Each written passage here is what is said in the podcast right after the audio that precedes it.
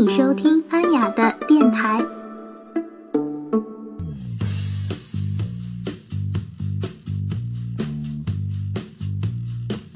Hello，大家好，我是安雅。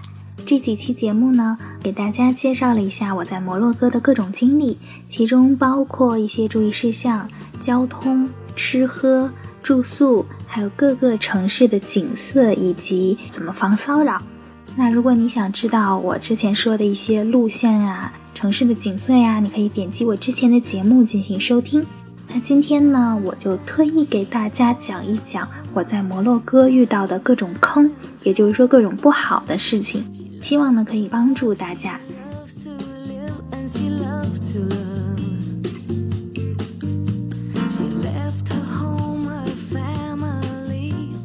首先呢，先讲讲厕所。人有三急嘛，摩洛哥所有的厕所呢，基本上都要钱，一到五迪拉姆一次不等。所以提醒大家，身上一定要时刻带着小额的硬币，也就是说一迪拉姆或者两迪拉姆这样的硬币。很多厕所是不找钱的，也就是说，如果你给十迪拉姆，他照样不找给你钱，也就当扶贫了吧。而且这些厕所的卫生条件呢，有好有坏，就不要强求啦。在摩洛哥半个月的时间，我只上过一次不要钱的厕所，就是在进沙漠前的一个小商店里面，啊，真的是感恩感恩呐。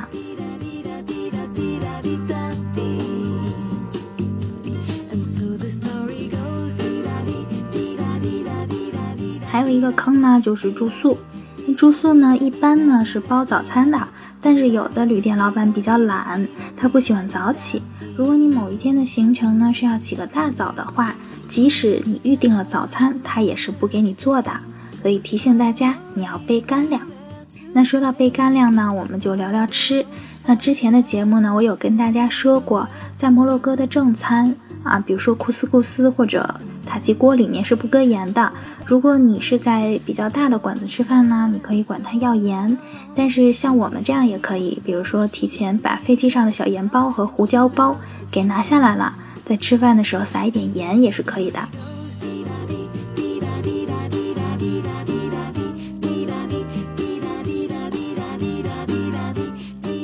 那我现在就说说具体城市的坑。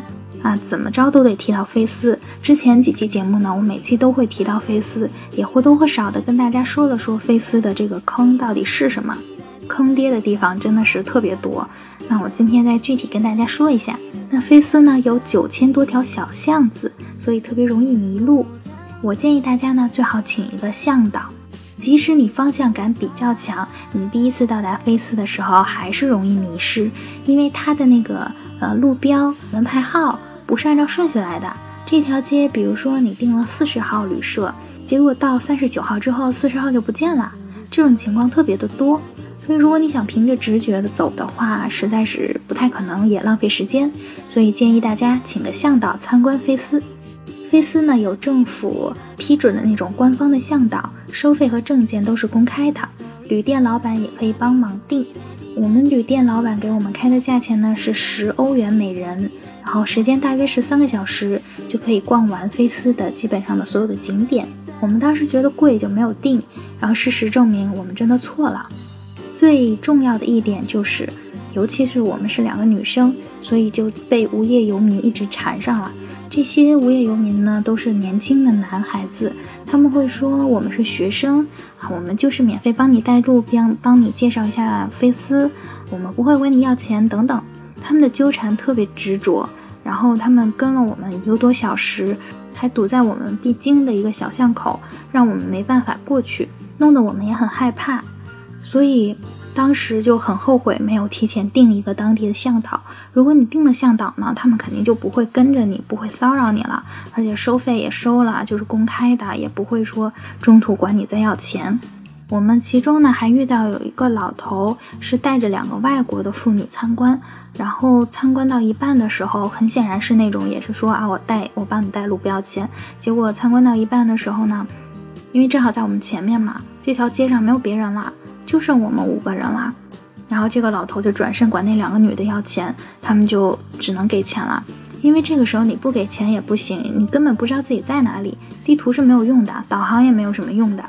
所以女生们一定要注意，男生们也注意，男生也会被缠上。啊，就是所有人都要注意，最好请一个官方一点的向导啊，不要随便请这种无业游民，也不要随意搭他们的话。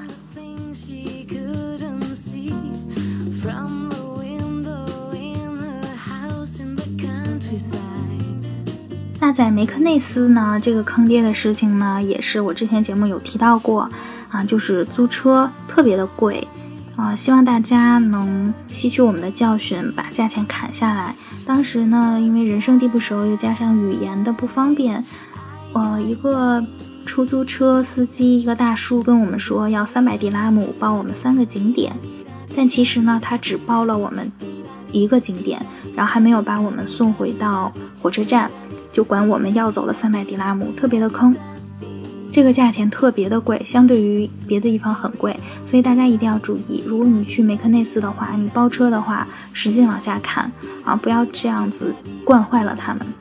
也就是说，他差不多一个半小时就赚了我们三百迪拉姆的钱，这是整个摩洛哥行程里面最坑爹的一次。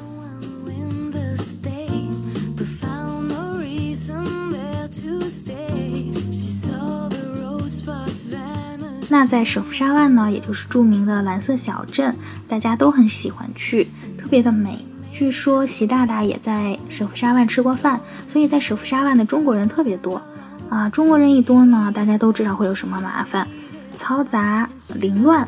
我当然希望更多的人有良好的出行习惯，所以啊，在舍夫沙万，你要是想照那种没有人的特别美的景色，一定要早起。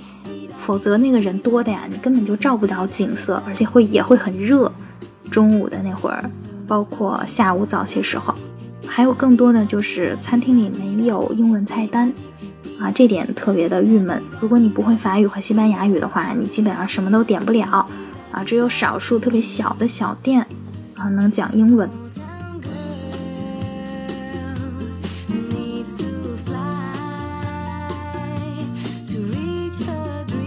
索维拉、艾希拉、丹吉尔这三个海边小镇啊，比较坑爹的地方呢，就是不要穿短裙啊，你要穿穿特别长的裙子或者长裤啊，短裤我也不是很建议，因为海风太大太大了。我穿的是到膝盖的裙子，然后就是一直处于走光当中，特别的惨。而且当地的男生有的很讨厌，他们就会对你吹口哨啊，然后就会比较轻浮。心里面会不好受嘛？如果你遇到靠谱的伙伴包车去的话，是最好的选择。如果你没有遇到，不幸又乘坐了 CTM 大巴车，那这个车站离你要去的景点那是相当的远。所以最好的选择就是靠谱的旅伴一起包车前往，穿着上一定要啊长裤就好啦。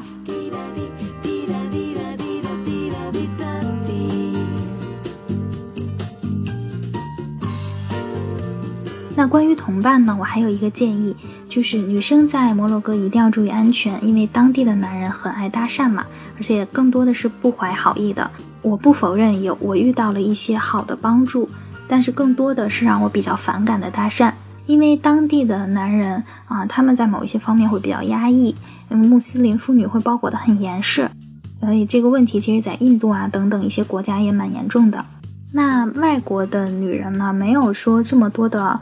啊，条条框框，所以他们就会比较习惯于啊摸你一下呀什么的。我听我的朋友说，他们在中东的一些其他国家遇到过更啊严重的这种问题。那我们到的第一个城市呢是马拉喀什，当时很幸运，我住同一个旅店的一个日本的大叔，他呢就自愿当了我们一天的向导，因为他已经完成了他所有的 schedule，完成了他所有的计划。然后就是陪我们兜兜转转，然后一起逛到了当地人的居民区。如果没有他的话，他当时也跟我们说，如果没有他的话，他不建议我们自己这样逛，说可能会有危险。当时我们还不知道，后来我们离开了那个城市，又走了十几天，才觉得我们第一天就遇到他是多么的幸运，让我们完成一个很好的啊接触摩洛哥的一个过渡。因为大多数人看到有一个男性陪伴我们。啊，就不会过来去骚扰找麻烦了。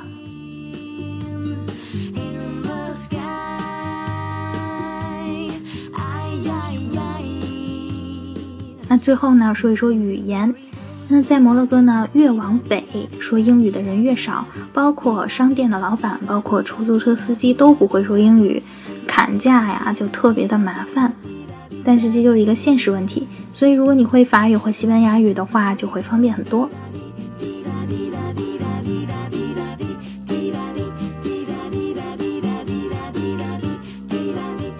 那我简单的跟大家介绍了一下我在摩洛哥这半个月一些坑爹的事情，那肯定还有一些没有说到的，包括我之前节目也有提到的啊，大家可以收听，也可以给我留言。